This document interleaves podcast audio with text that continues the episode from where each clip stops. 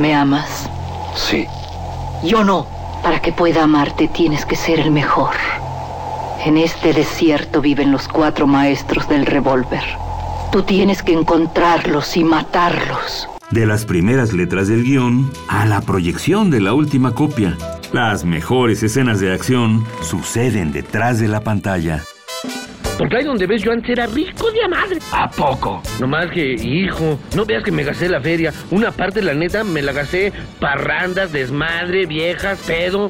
¿Y la otra parte? No, es así, me la gasté a lo pen... Radio UNAM y la Academia Mexicana de Artes y Ciencias Cinematográficas presentan Toma 46 con Blanca Guerra. El cine en voz de sus creadores.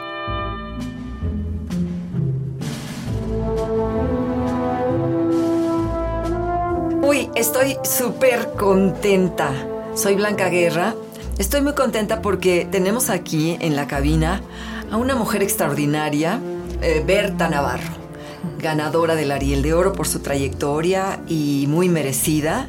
Inició su carrera como directora de documentales y ha producido más de 30 largometrajes a lo largo de su amplia trayectoria.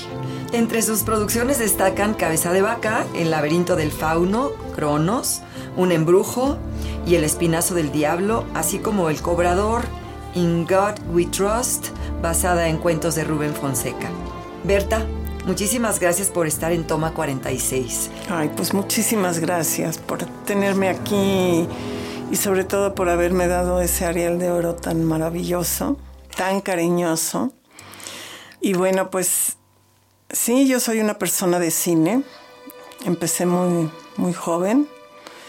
Y este, y pues seguiré haciendo cine hasta que, como digo yo, hasta que pueda seguir caminando. y bueno, si no, pues te llevaremos cargadita, pero seguirás haciendo cine. Eh, has tenido un desempeño dentro del cine independiente, sobre todo, pues muy, muy relevante. ¿Qué dificultades has tenido que enfrentar durante tu carrera? Pues muy variadas, siempre nuevas algunas, pero la mayor dificultad es ahora, el día de hoy, es que se vea nuestro cine. Es que el público tome conciencia de que hay otras cinematografías, no nada más la, cinematografía que está en todas las salas y que es la oferta dominante, que también hay muy buenas películas ahí, pero que hay que, hay que buscar y ver otras cosas, otras miradas, otras maneras de ver el mundo. No nada más nuestro cine mexicano que tanto peleamos porque esté exhibido completamente, mayoritariamente en las salas que tenemos en México, pero hay muchas películas de otras cinematografías, tienes toda la razón. Sí, o sea, tenemos creo que el derecho de ver el mundo. Así es. Y por supuesto, lo más importante son nuestras voces y ver también desde nuestra cultura, desde nuestro país, desde nuestros talentos también nuestra cinematografía. Entonces, eh, pues yo hago un llamado al público también para que tome conciencia de que hay mucho más de lo que se les ofrece. Y ser un poquito más exigentes y decir, queremos ver más, queremos ver la diversidad de este mundo. Sí, más y más inquietos, ¿no? Como más, más ávidos de ver otras expresiones eh, a través del cine, otras idiosincrasias, otras sociedades, otros comportamientos. Sí. Y por supuesto, preferentemente la nuestra. El cine de aventuras es un género cinematográfico que refleja un mundo heroico de combates y hazañas. Toda película de estas características trata acerca de las peripecias de un héroe o un conjunto de héroes. El cine de espías, de artes marciales y de capa y espada son parte de este género.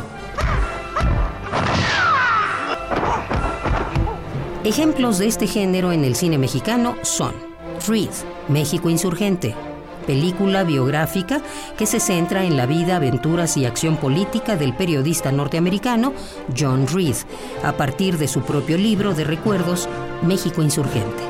También están Cazadores de Espías y, por supuesto, las cintas Del Santo y Blue Demon. Y debo ser yo quien se encargue de esto con la ayuda de mi amigo. Tal vez yo podría ayudar. Usted ya ayudó bastante. Podemos identificar al cine de aventuras porque pone a sus protagonistas en situaciones de gran peligro. Sus escenas son de mucha acción, generalmente hay batallas y persecuciones. Y casi siempre ocurren en lugares poco usuales como selvas, desiertos u otras galaxias.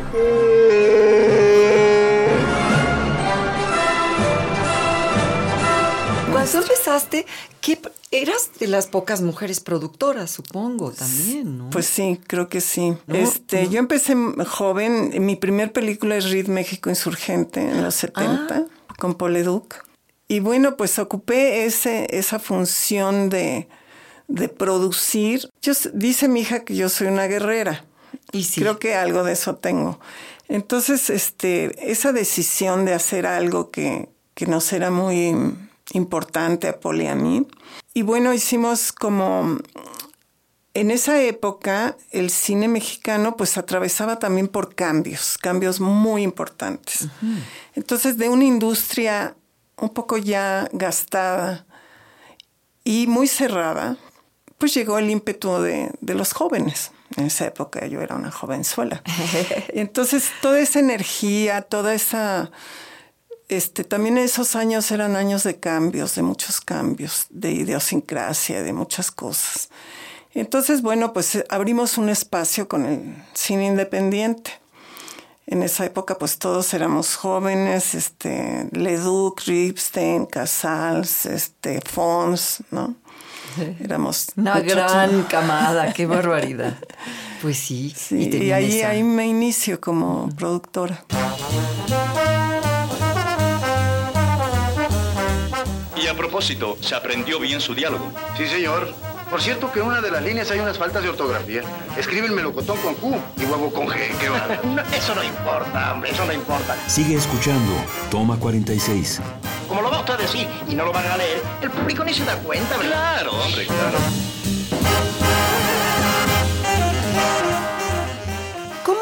Decides un proyecto, Berta? ¿O qué antepones tu ideología, tu forma de ver las cosas como productora? Pues sí, yo creo que es todo junto y, sobre todo es este la convicción de, de estar en ese proyecto. Por supuesto, ese proyecto me tiene que como enamorar, ¿no?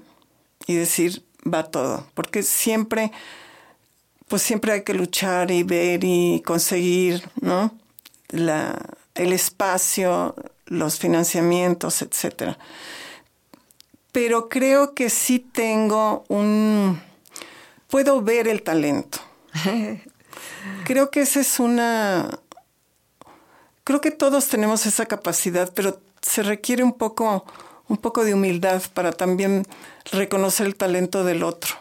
Y afortunadamente creo que eso ha sido uno de mis fuertes, porque sí sé ver el talento y la importancia, por supuesto, de la historia y de lo que vamos a contar. Y entonces, bueno, ese es como, como el inicio, ¿no? El arranque. Y bueno, me han tocado todas las épocas distintas de cómo producir. Desde, desde que producía, por ejemplo, en, en esos años, la producción era totalmente estatal, la exhibición era totalmente estatal, ¿no? 350 salas había para nuestra Y eran salas de 2.000, de 3.000 butacas. Sí, es muy Nos toca también ese cambio de la atención del público. Es decir, ya para entonces la televisión es muy fuerte, hay una competencia. Es decir, ya no es el, el espectáculo familiar que agrupaba a dos mil, tres mil personas en una sala, que ahora lo vemos como difícil. Y a mí me toca esa transición también, ¿no? Entonces, pues también las formas de hacer, las narrativas van cambiando, los estilos van cambiando, y, y eso, es, eso es natural también. Claro. Porque es como el interés, no sé, como... Entonces, bueno, a mí me ha tocado, me tocó liderar, digamos, o estar con los que iniciamos el, cambio. Hicimos muchas películas que se llamaron independientes. Y de ahí salen los directores, pues que van a ser como la, lo más sólido ya para el futuro, ¿no? Para los años que vienen.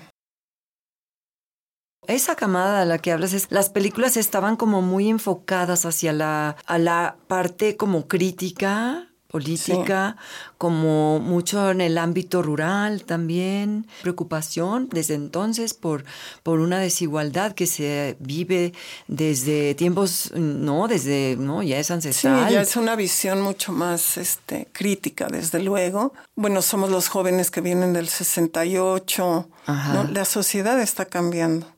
¿Sientes que hay una diferencia de, eh, en el sentido de, que hay un cine más versátil, más de distintas eh, lenguajes, de distintas formas de contar historia y de distintos temas también? Sí, yo creo que eso, pero también eh, yo ahora siento una nueva vitalidad digamos, en comparación a años recientes pasados, ¿no? Claro. Y por supuesto, pues hay nuevas, este, nuevas narrativas, ¿no? Las historias eh, también tendieron mucho a ser como muy personales y ahora vuelven a ser un poco más sensibles al entorno, a ser un poco más críticos. Y bueno, hay de todo, ¿no? Hay de todo. Y, lo bueno es que siempre hay jóvenes que nos van a, pues dar su energía y su visión. Y a dar los, los pasos hacia adelante, ¿no? Lo, el, la vanguardia, ¿no?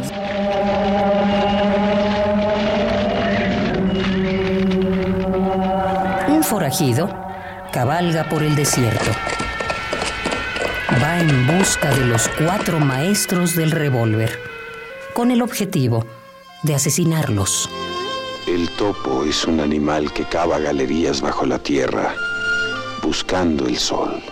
A veces su camino lo lleva a la superficie. Cuando ve el sol, queda ciego. Las películas de culto son aquellas que presentan temas controvertidos de una forma alejada de los convencionalismos estéticos y narrativos, lo que las hace muy singulares frecuentemente atraen a un público específico a pesar de no contar con una gran popularidad comercial. El término se comenzó a usar después de 1970 a raíz del estreno en Nueva York de la película El Topo de Alejandro Jodorowsky. Cita que se basa en metáforas y símbolos para contar la historia de su protagonista y en cuyo reparto destacan actores mutilados y enanos. Incluso algunas películas no fueron apreciadas en su momento por la audiencia, pero con el tiempo se hicieron más reconocidas como La montaña sagrada. A veces son piezas de arte surrealista y otras han llegado a la muy afamada categoría de placer culposo. Lo cierto es que por morbo o por cultura vale la pena ver películas de culto.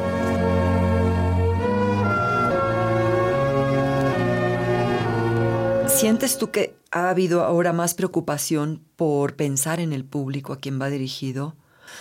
Como que ahora sí hay un poco más de preocupación. Yo sí creo que, que, hay y debe haberla, debe haberla desde siempre, una preocupación por el público. Ahora tenemos que estar ganando a ese público, estando al día y, y por supuesto, bueno, hay cambios tremendos, hay cambios tecnológicos tremendos. Exacto, sí. Entonces ya también eh, retener la atención de, un joven, ¿no? Sí, pues ya, ya requiere un poquito más de, de echarle... Sí, ¿no? De mucho trabajo, de conocimiento. De conocimiento, de, trabajo, piensa, de, cambiar, de ver, de, de ver cómo, cómo ganas la este, la atención. La atención. Y cómo, cuáles son sus necesidades también, de acuerdo a nuestro contexto, a nuestra época. Sí, es, es bastante difícil.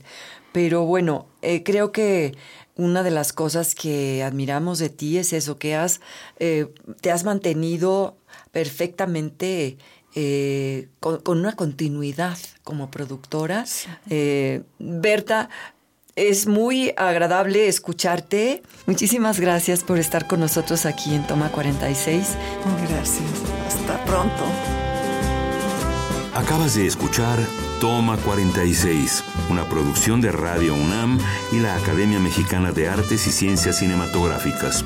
Producción Orlando Jacome. Guión Damaris Vera. Operación Francisco Mejía.